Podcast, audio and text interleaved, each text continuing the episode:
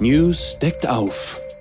Der Podcast zum Magazin mit spannenden Einblicken in den Alltag der Redaktion und hörenswerten Interviews mit Menschen, die bewegen. Erfahren Sie mit uns die Geschichten hinter den Geschichten.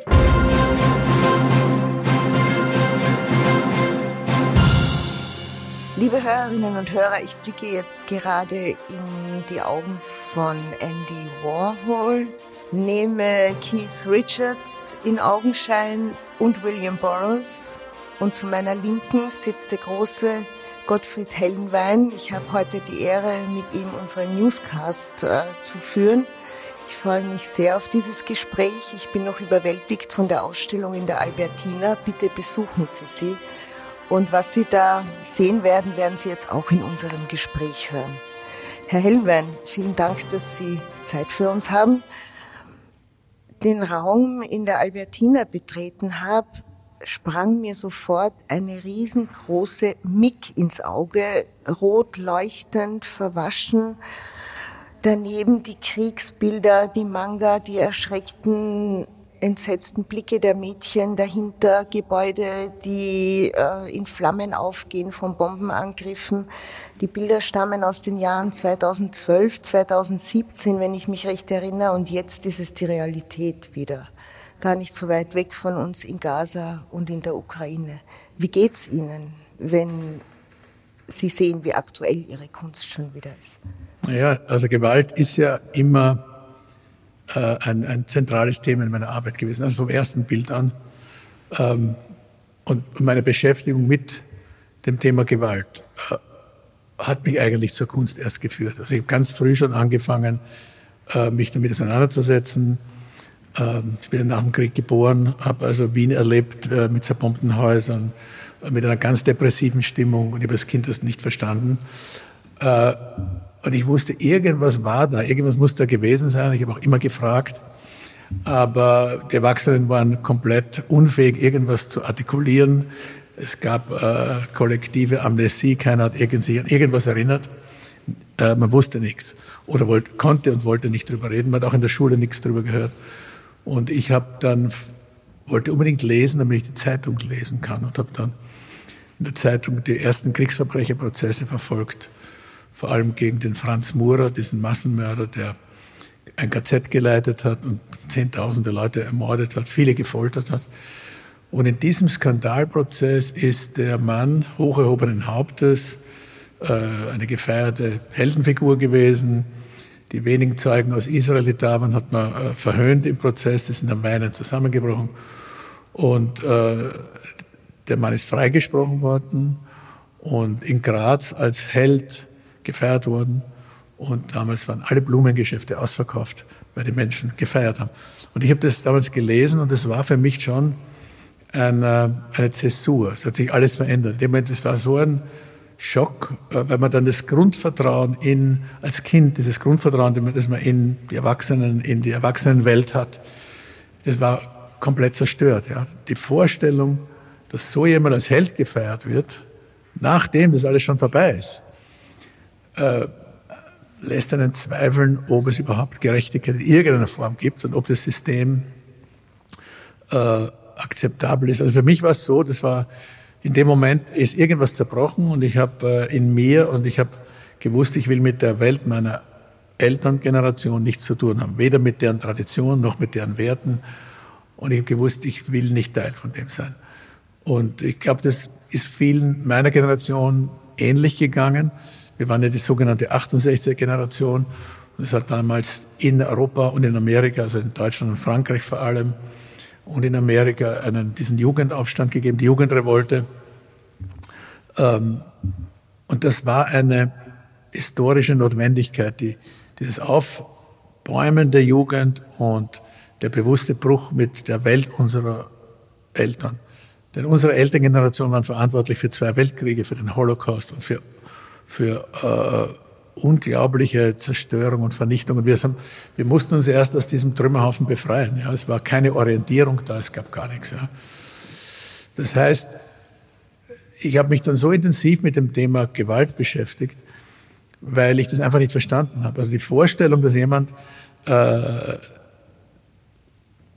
irgendeinen Lustgewinn davon hat, jemand, der sich nicht wehren kann zu foltern, ist mir, kann ich nicht nachvollziehen, verstehe es einfach nicht. Und daher habe ich intensiv recherchiert und habe dann äh, mich mit der Geschichte der Gewalt beschäftigt. Und die ist so alt wie die Geschichte der Menschheit. Und damals kam ich auch auf die Ereignisse in Vietnam, wo auch äh, entsetzliche Dinge passiert sind. Die meisten wissen die Leute gar nicht.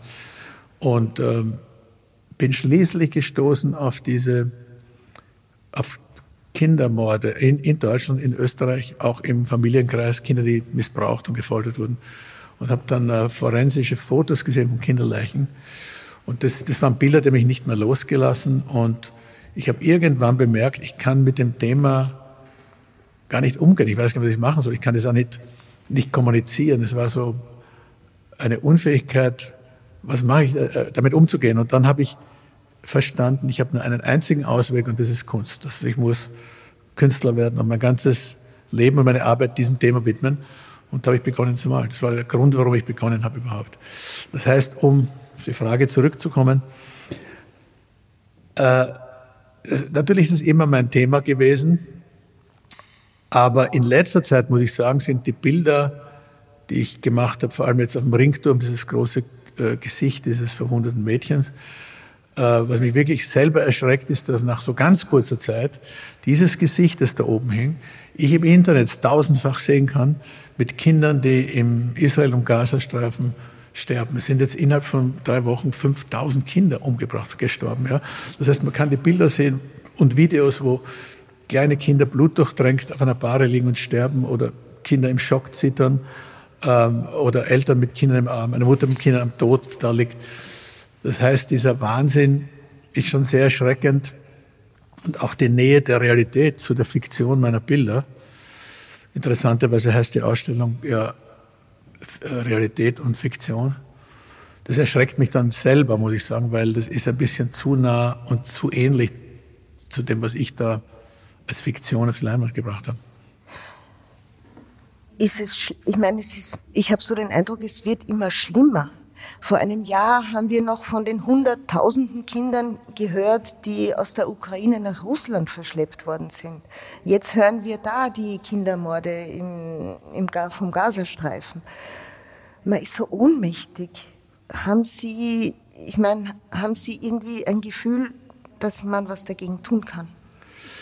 Naja, es ist, äh, das Problem ist, dass die Leute, halt, die Menschen heutzutage überflutet sind mit, mit Informationen ja, und mit Bildern. Jeder Mensch ist ausgesetzt Tausenden, Millionen von Bildern ununterbrochen, überall.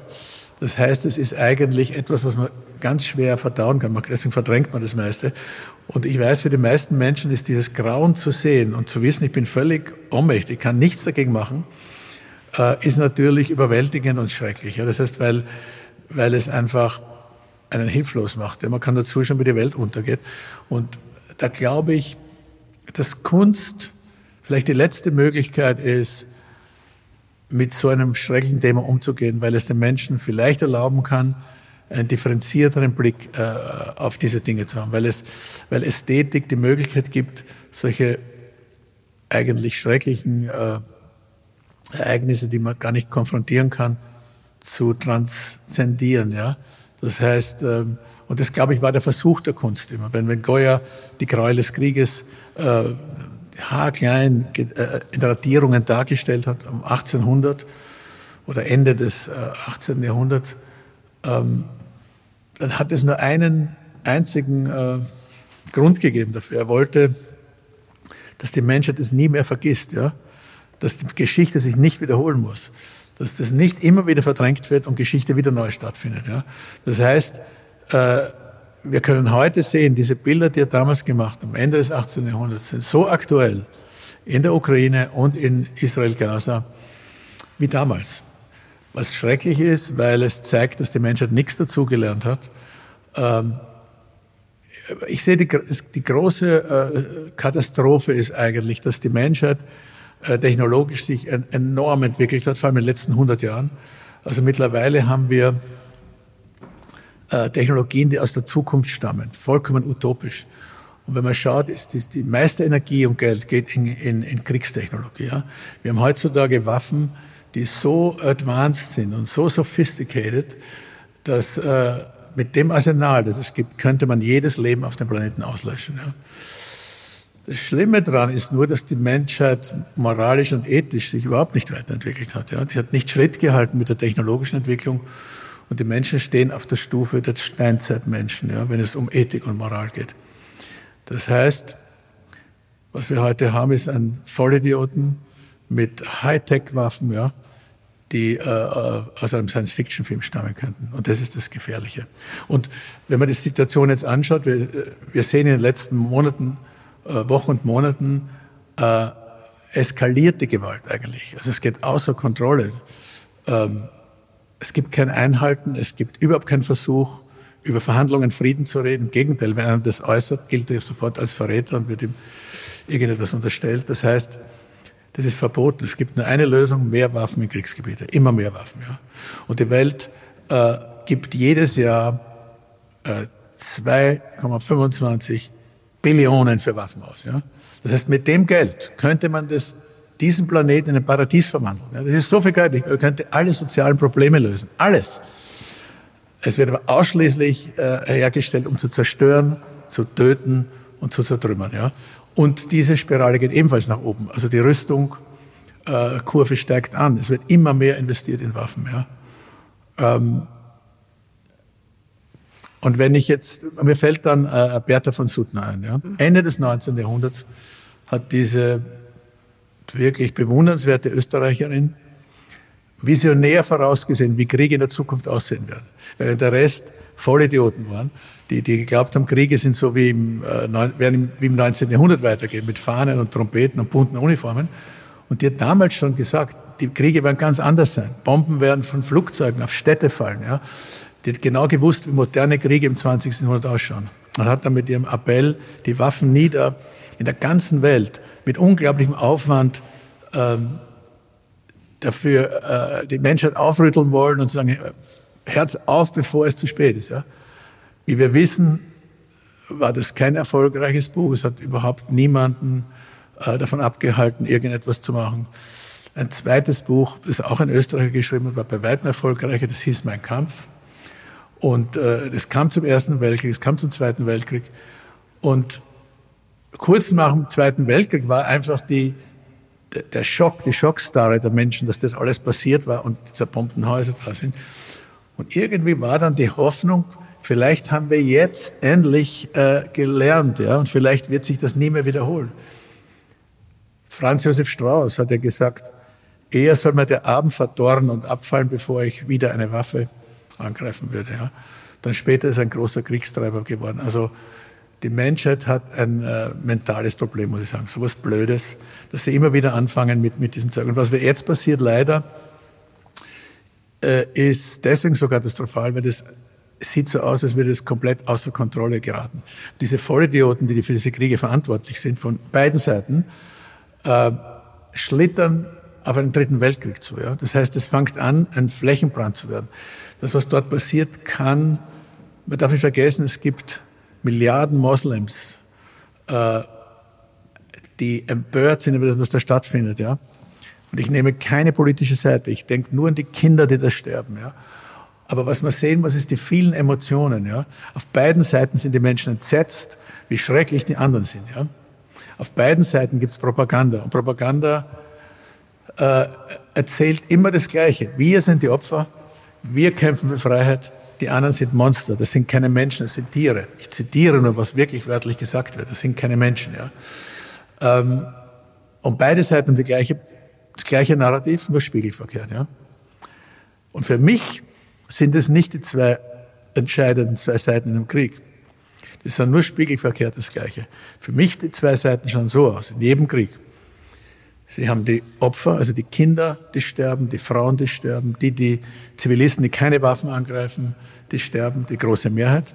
Und dann haben sie die kleine Elite, die am Krieg verdient und die die Kommandos geben und die Order geben zu dem Krieg.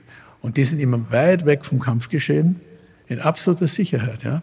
Und wenn ich denke, dass im Jahr irgendjemand verdient 2,25, nicht Milliarden, Billionen, ja, äh, und der Preis ist halt ein Haufen toter Menschen und vor allem toter Kinder. Ja? Und ich, ich, ich fokussiere immer auf die Kinder vor allem, denn in jeder Krieg geht Hand in Hand mit Propaganda. Die wichtigste Waffe in jedem Krieg ist Propaganda. Propaganda verzerrt immer die Realität. Und es das heißt ja, die Wahrheit ist das erste Opfer jedes Krieges. Ja? Äh, wenn ich aber ein totes Kind sehe oder ein verstümmeltes Kind, blutüberströmt, ja, dann kann man demonstrieren, dass dort hört jede Argumentation auf. Also alle diese Gründe, Rechtfertigung, Beschuldigungen enden beim toten Kind. Weil niemand kann behaupten, dass das Kind das verdient hat, ja? dass das Kind irgendwas dazu beigetragen hat. Äh, und, ich, und jeder muss zugestehen, egal wer das ist, dass dieses Kind das nicht verdient hat. Ja? Und deshalb fokussiere ich in meiner Arbeit auch immer auf das, die Gestalt des Kindes. Ja?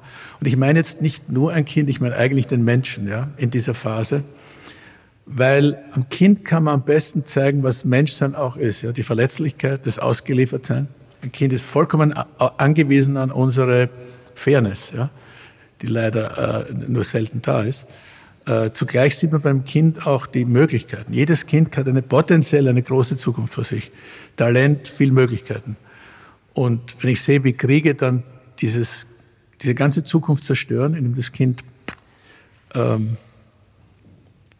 tot da liegt, ja, oder die Eltern verliert oder verstümmelt ist, ja. Ganz naiv gesagt, wer könnte man, sollte man an alle Staatsmänner von Biden bis Putin und Netanyahu diese Bilder verschicken? Ich glaube, dass diese, dass die, die alle diese Bilder kennen, aber dass, dass es Menschen sind, die äh, nicht mehr imstande sind, das zu sehen, ja. Das heißt, äh,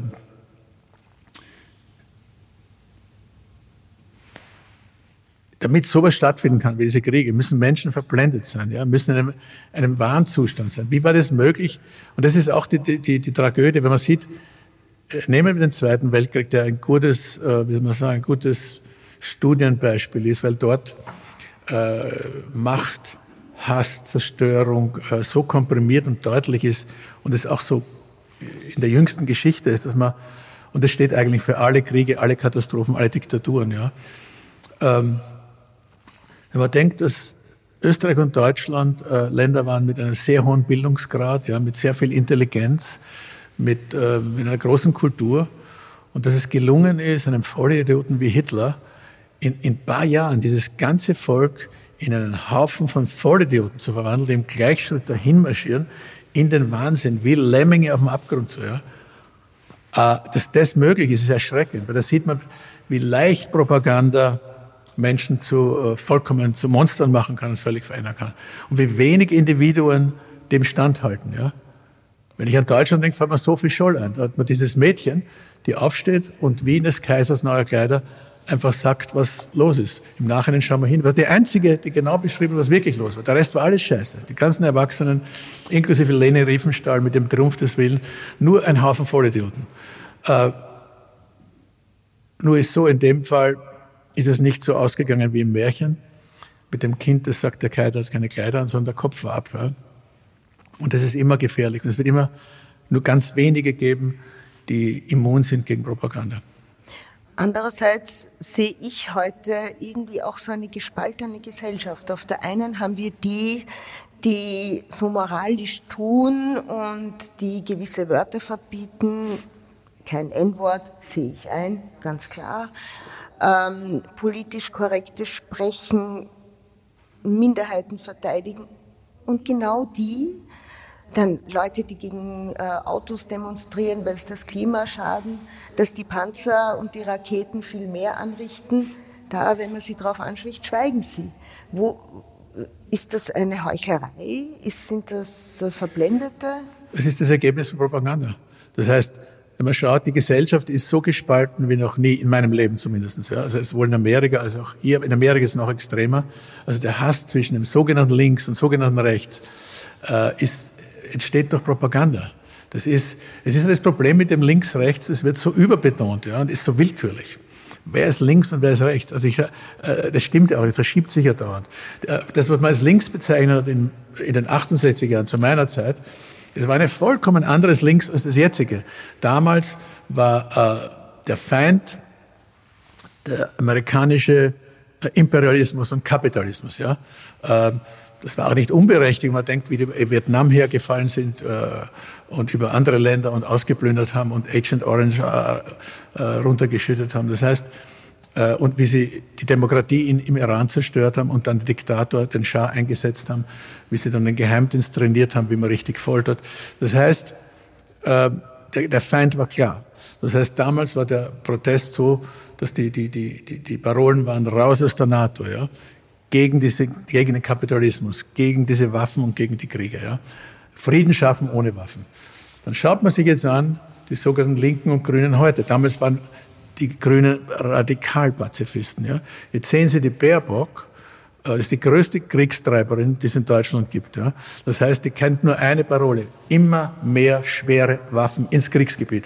Und jeder, der wagt, zu sagen, wäre es nicht gut zu verhandeln, so wie äh, äh, Sarah Wagenknecht und alle Schwarzer werden attackiert, ja, mit einer Vehemenz, dass man erschreckt. Ja, und ich werde attackiert, weil ich auch unterschrieben habe. Äh, dabei ist das überhaupt kein politisches Statement in dem Sinn, dass man Partei nimmt. Die Idee ist nur, wer, irgendwann muss man ja reden. Das heißt, kann man das nicht abkürzen, indem man, bevor man noch mal eine Million Leute umbringt, versucht zumindest miteinander zu reden. Also so wage ich das jetzt auch wieder nicht, oder? Äh, und vor allem von der sogenannten linken Presse wäre ich dafür sehr attackiert, ja, von den Pseudolinken, muss ich sagen. Das heißt, die Parolen der heutigen Linken sind, die NATO ist fantastisch, Amerika ist perfekt, niemand darf Amerika kritisieren oder Kapitalismuskritik ist tot. Ja. Ähm, und da die sieht man doch, wie willkürlich links-rechts ist. Was soll das überhaupt hassen? Tatsache ist, dass links-rechts ist keine natürliche, äh, kein natürliches Paradigma. Das kommt aus der Französischen Revolution. Das war einfach so, dass dort der Nationalkonvent sind zufällig links, das war im Kreis, links saßen dann die Radikalen, also die Jakobiner und äh, Robespierre und rechts waren die Girondisten und die etwas gemäßigteren. Das ist alles. Und seitdem hält man an dem fest. Die Wahrheit ist, es gibt natürlich eine Zweipolarität immer in der ganzen Geschichte der Menschheit. Die heißt aber nicht links, rechts, die heißt oben und unten. Und das ist das einzige Schema, das durch alle Kulturen, alle Regime immer durchgeht. Die Mehrheit der Menschen, die von einer kleinen Elite und Minderheit unterdrückt wird, im Namen von irgendeiner Religion, den Ägyptern, Katholiken, was auch immer, äh, Kommunismus, äh, äh Faschismus, äh, na, was immer auch. Ja. Tatsache ist, es ist immer eine kleine Nomenklatur da oben, die mehr oder weniger die Macht über den Rest der Menschen haben will. Und das ist in Amerika heute so. Wenn Sie sehen, dass das gesamte Kapital in den Händen von BlackRock und ganz wenigen Superkapitalisten ist, und zwar alles, Produktionsmittel und Kapital. Äh, das heißt, davon konnte Karl Marx nicht mal träumen. Das Ausmaß an diesem Superkapitalismus hat überhaupt nichts zu tun mit dem Kapitalismus des 19. Jahrhunderts. Die besitzen alles, bestimmen alles. Alle Medien, alles, was äh, aus Nachrichten, von Nachrichtenagenturen kommt, bestimmen die. Ja. Die Macht ist grenzenlos. Ja. Und sie sind anonym. Man sieht sie nicht, man kennt die nicht. Man weiß nur, es ist ein Geflecht von Konzernen.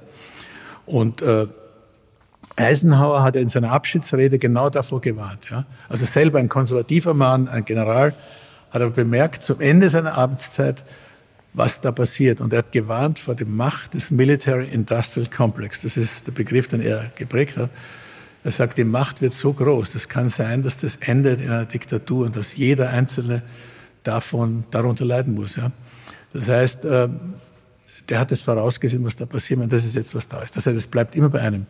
Die wenigen da oben und wir die Mehrheit da unten. Ja. Und das sieht man auch bei jedem Krieg. Diese Tausenden Menschen, die sterben, die Millionen Menschen, die sterben seit dem Zweiten Weltkrieg ja, war die Welt immer im Kriegszustand, vor allem Amerika, immer im Kriegszustand. Amerika ist eine Kriegsindustrie. Äh, der Military Industrial Complex hat eine derartige Macht und ist auch abhängig von Kriegen. Ja? Das heißt, diese, diese Maschine kann nicht stillstehen, es würde zusammenbrechen. Die brauchen immer neue Kriege. Und die, die, in diesen Kriegen kann man nur schätzen, ja, seit dem Zweiten Weltkrieg sind 30 bis 50 Millionen Menschen gestorben, also genauso viel wie im Zweiten Weltkrieg. Trotzdem hat äh, äh, Barack Obama den Friedensnobelpreis gekriegt, aufgrund von gar nichts. Äh, einfach so, weil er einen schwarzen Vater hat wahrscheinlich, weil er nicht der Bush war. Jetzt denkt man, gut, man kann ja jemandem das auch geben und ihm so praktisch äh, äh, eine moralische Vorgabe geben, wo er versucht hineinzuwachsen. Was er gemacht hat, ist, er hat mehr Bomben abgeworfen als sein Vorgänger Bush in, mehr Ländern Krieg geführt als sein Vorgänger Bush. Dazu hat er noch ein Drohnenprogramm installiert, wo Drohnen in der ganzen Welt äh, äh Menschen getötet haben, ja? wo, wo einfach Soldaten am Joystick vom Computerscreen sitzen und herumfahren und dann sehen, okay, wer sitzt da? Da sitzen ein paar mit einem Turban, eine ganze Familie. It looks like the guy. Waren weg. Das heißt, der CIA selber, die CIA hat zugegeben, von all den Toten durch diese Drohnen, die in der ganzen Welt Leben ausgelöscht haben, waren höchstens vielleicht zwei Prozent wirkliche Targets. Der Rest ist Collateral Damage. Viele Kinder davon. Ja.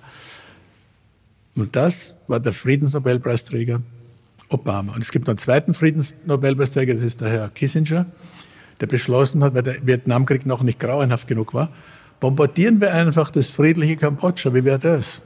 Da haben sie die B-52-Bomber hingeschickt über das friedliche Kambodscha. Man kann die Filme sehen, wo die Leute in den Bambushütten sitzen, kochen, die Mütter und die Kinder.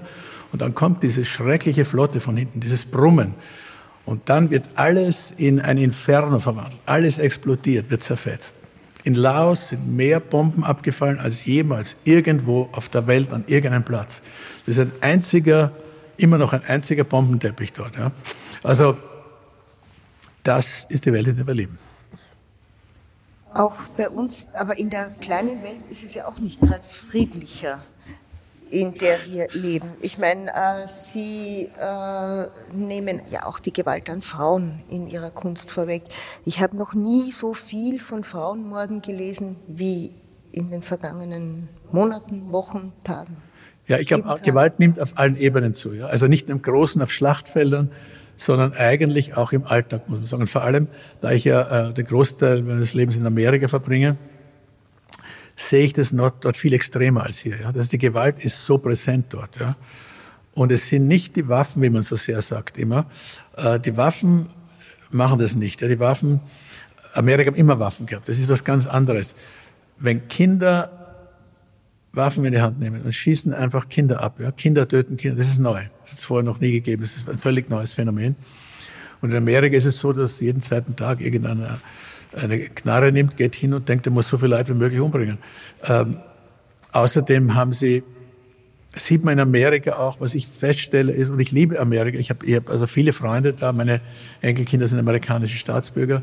Das heißt, äh, das ist das Land, das mich ganz früh eigentlich mir Hoffnung gegeben hat, durch die Kultur, äh, Disney-Comics und Filme und Elvis.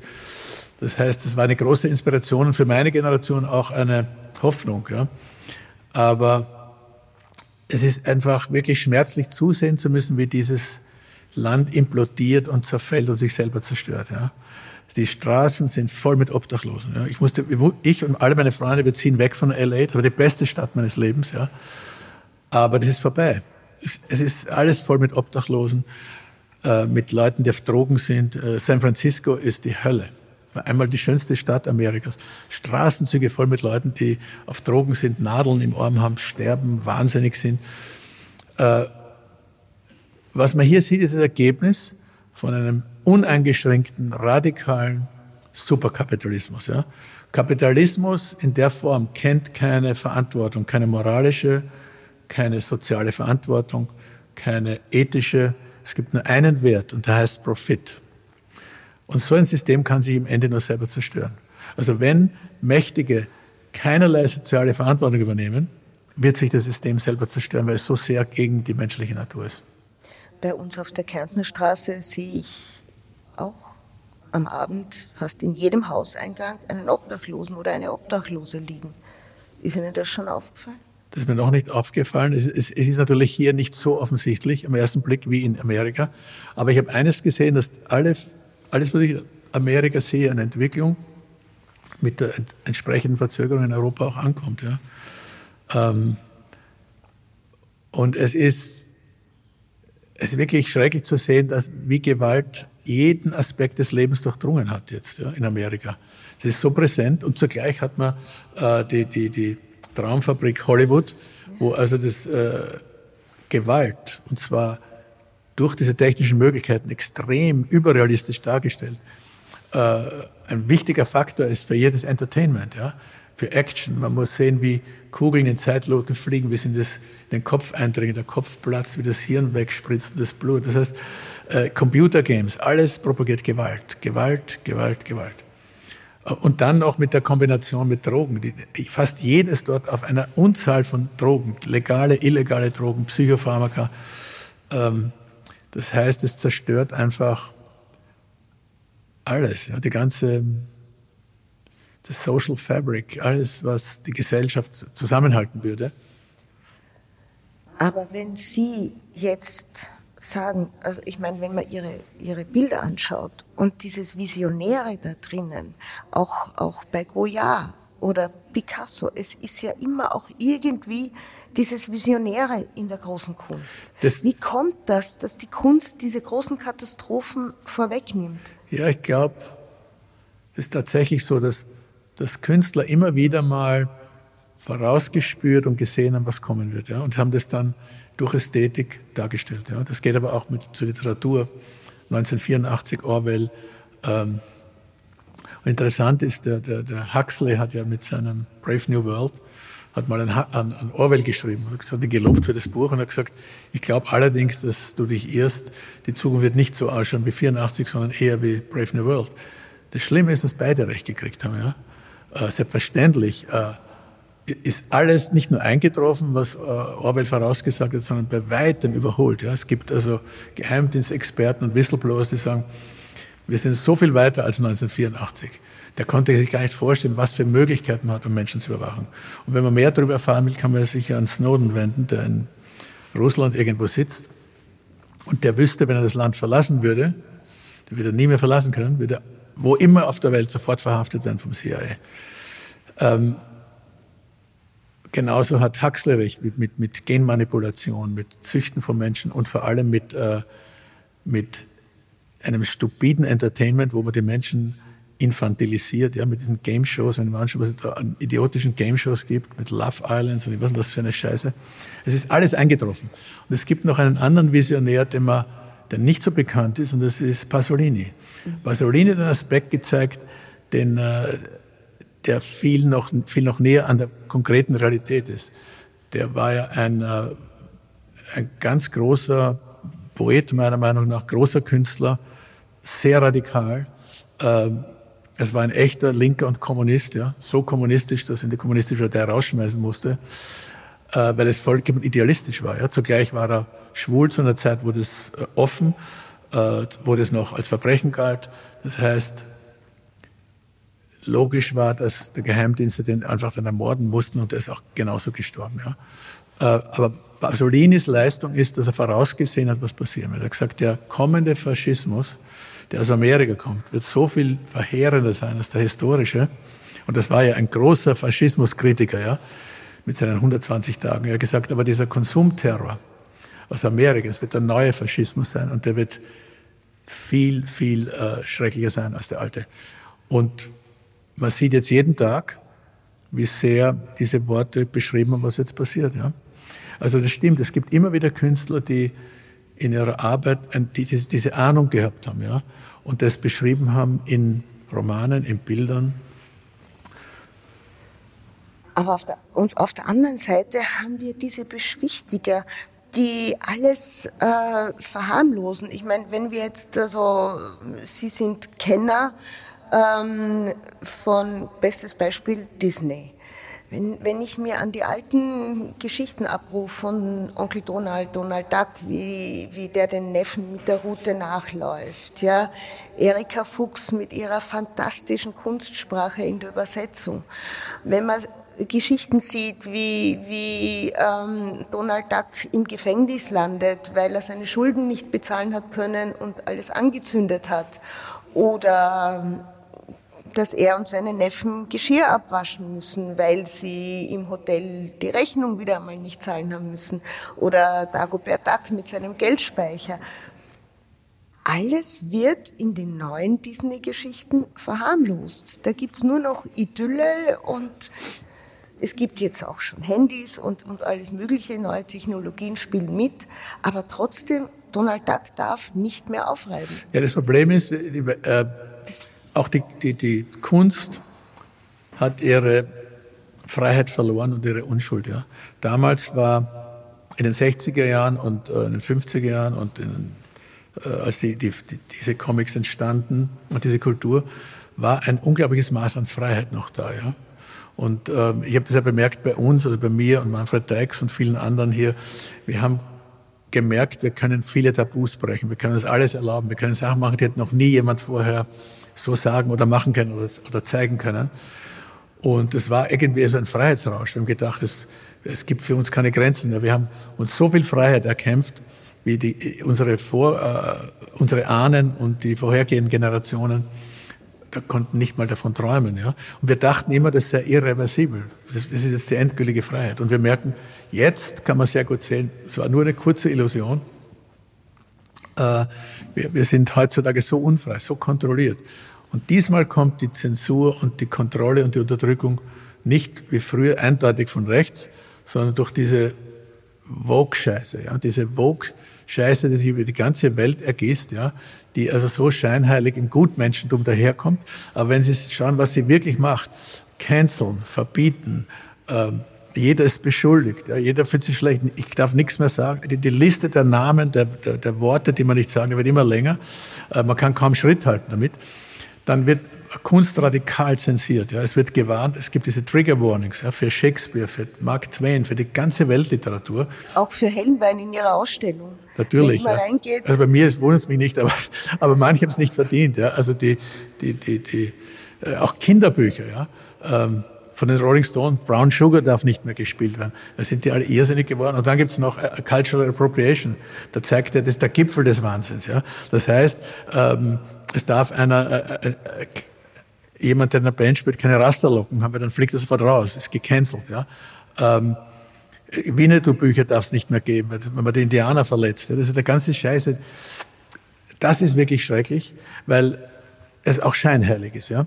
Diese, diese Attacken richten sich vor allem gegen, gegen äh, Künstler, die äh, kleine Künstler, die man leicht äh, bannen kann. Niemand, wenn die konsequent wären, diese Inquisition, ja, diese, diese Vogue, da müssten sie die Rolling Stones verbieten. Ja? Das sollten sie versuchen. Das machen sie aber nicht. Die Rolling Stones haben alles von, geklaut von dem Bluesmusiker, sagen sie selber. Also wenn das nicht Cultural Appropriation ist, die Stones, dann weiß ich nicht. Ja? Das heißt, aber da höre ich nichts von der, von der Vogue-Mafia. Keiner traut sich das vorzuschlagen. Ja doch, sie haben es geschafft, in dem Brown Sugar jetzt nicht mehr gespielt werden darf. Ne? Wahrscheinlich war das sogar Selbstzensur von den Stones, weiß ich gar nicht. Ähm, und bei Disney ist es so, fast alle Disney-Filme wurden auch vom Disney-Konzern, also von diesen neuen Managern als äh, cultural äh, inappropriate bezeichnet, weil, weiß ich nicht, weil Raben vorkommen, die schauen dann aus wie Schwarze, das ist schon eine Katastrophe. Das heißt, es wird so ein Opferkult äh, kreiert, den es gar nicht gibt, den gibt's gar nicht. Also kein Schwarzer ist, also wenn man mir sagt, das Problem der schwarzen Menschen ist, die drei Robben in dem äh, äh Dschungelbuch, weiß ich nicht, was für ein Planeten jemand lebt. Also das ist ja alles nur das denken sich Spin-Doctors aus und Vollidioten auf irgendwelchen äh, Universitäten, die, die, nichts zu tun haben, denen Fahrt ist. Ja? Also es hat mit dem wirklichen Leben wirklich nichts zu tun. Ich denke mir auch, das ist ja auch dann, vielleicht bin ich, äh, habe ich einen falschen Zugang, aber wenn man die kulturelle Aneignung verbietet, verbietet man doch gleichzeitig auch Integration, weil wenn dann Leute sich integrieren sollen, müssen sie sich ja unsere Kultur aneignen. Es ist absolut weltfremd und äh, evil, es ist scheinheilig. Ja? Das heißt, das ist alles Vorwand. In Wahrheit geht es nur diese Sehnsucht, wie immer von jedem Regime zu verbieten, äh, äh, die Freiheit wegzunehmen, äh, zu canceln, äh, jemand zu stigmatisieren, das ist alles. Und dann irgendwelche Vorwände, die also Hanebüchen sind und absurd sind. Äh, Cultural Appropriation ist das Dümmste überhaupt, weil jede Kultur äh, Austausch mit anderen Kulturen braucht. Es gibt keine Kultur, die pur und rein ist. Der Einzige, der an den Schwachsinn geglaubt hat, war Adolf Hitler. Das heißt, er müsste eigentlich jetzt einen Freudentanz im Grab oder in der Hölle aufführen mit diesem Vogue-Idioten, weil das ist genau das, was er auch gesagt hat. Ja?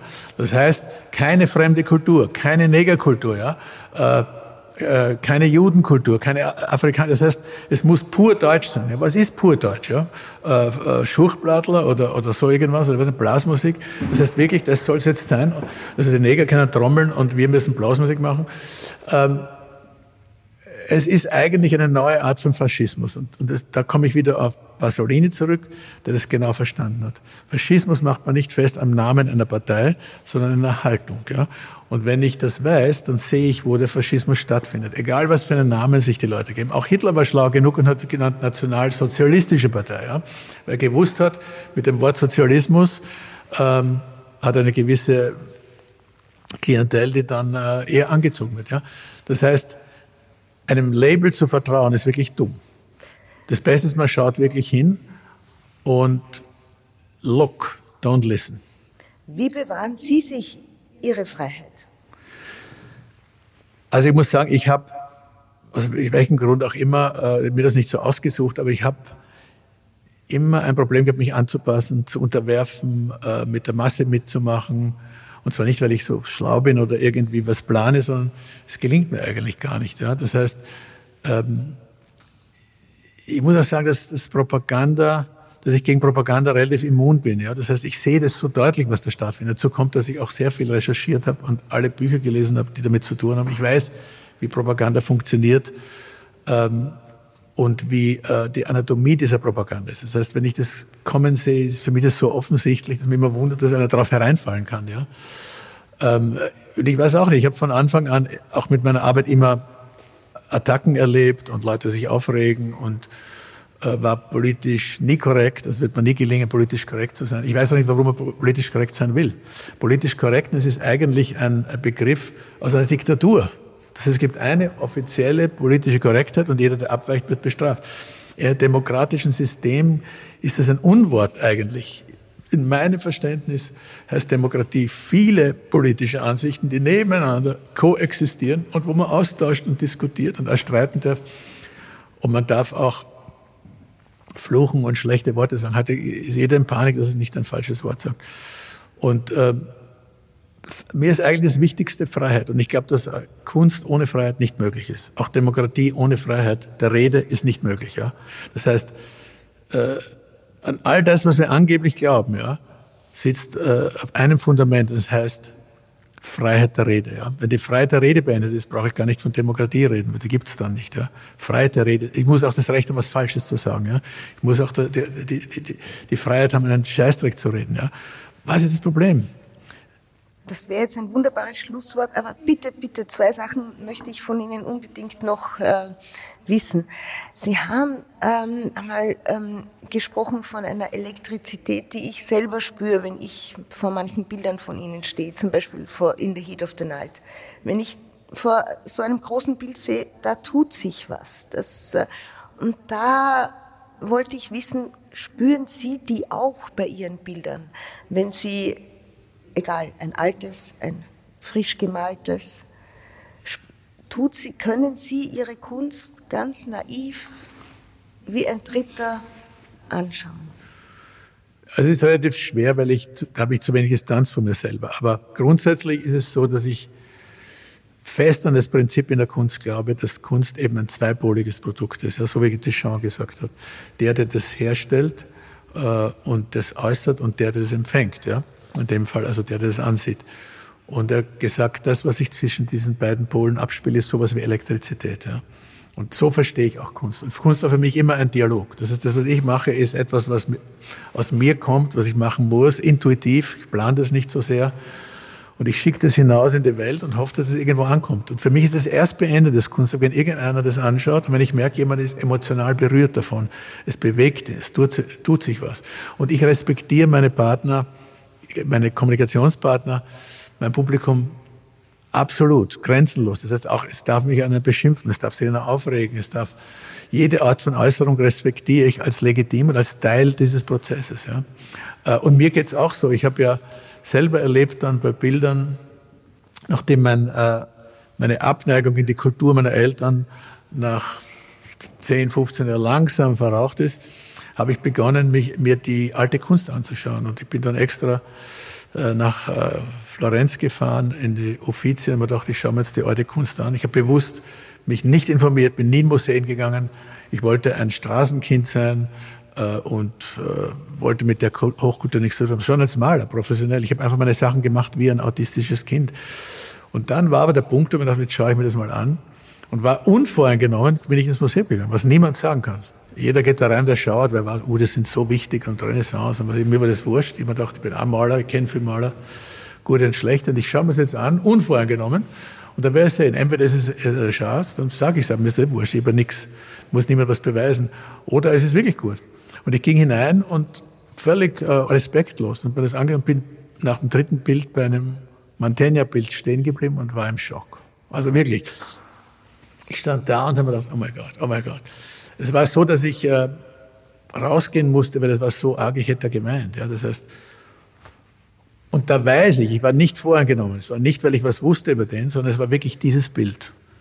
Und äh, ich habe das dann äh, immer wieder erlebt, auch bei anderen Bildern, bei Rembrandt besonders, dass das jedes Mal ein Erlebnis war, wo ich bemerkt habe, passiert irgendwas Metaphysisches, etwas, was mich zutiefst, ich kann es nicht erklären, warum, das ist eine blöde Leinwand, es sind ein paar äh, Spuren von Farben drauf, aber ich habe kein Bild, kein Leinwand gesehen, ich habe nicht an Malerei gedacht, ich habe nur gewusst, es war fast wie ein, äh, weiß nicht, religiöses Erlebnis, man steht dort und ich war erschüttert, durch und durch erschüttert, ja, es war so unglaublich, deswegen kenne ich diese Magie, die von einem Kunstwerk ausgehen kann, ja.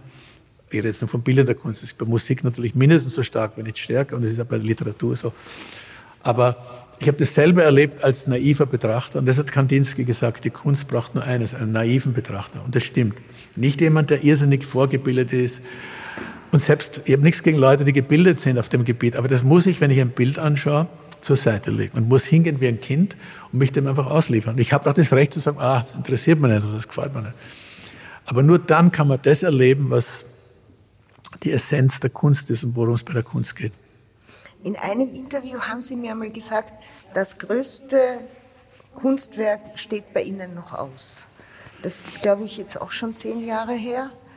Ja, äh, es ist so, wenn ich das Gefühl hätte, ich habe alles schon gemacht, würde ich aufhören zu malen. Ja? Das heißt, im Gegenteil, ich bin immer getrieben von ähm, Unzufriedenheit. Ich denke mir immer, das, was ich mir so vorstelle, ich bin noch lang, lang nicht dort. Ja? Ich muss noch weitermachen und habe das Gefühl, dass mein Hauptwerk erst kommt. Ja? Das heißt, es ist immer wie ein Lernprozess, ja, man sich vortastet mit jedem Bild.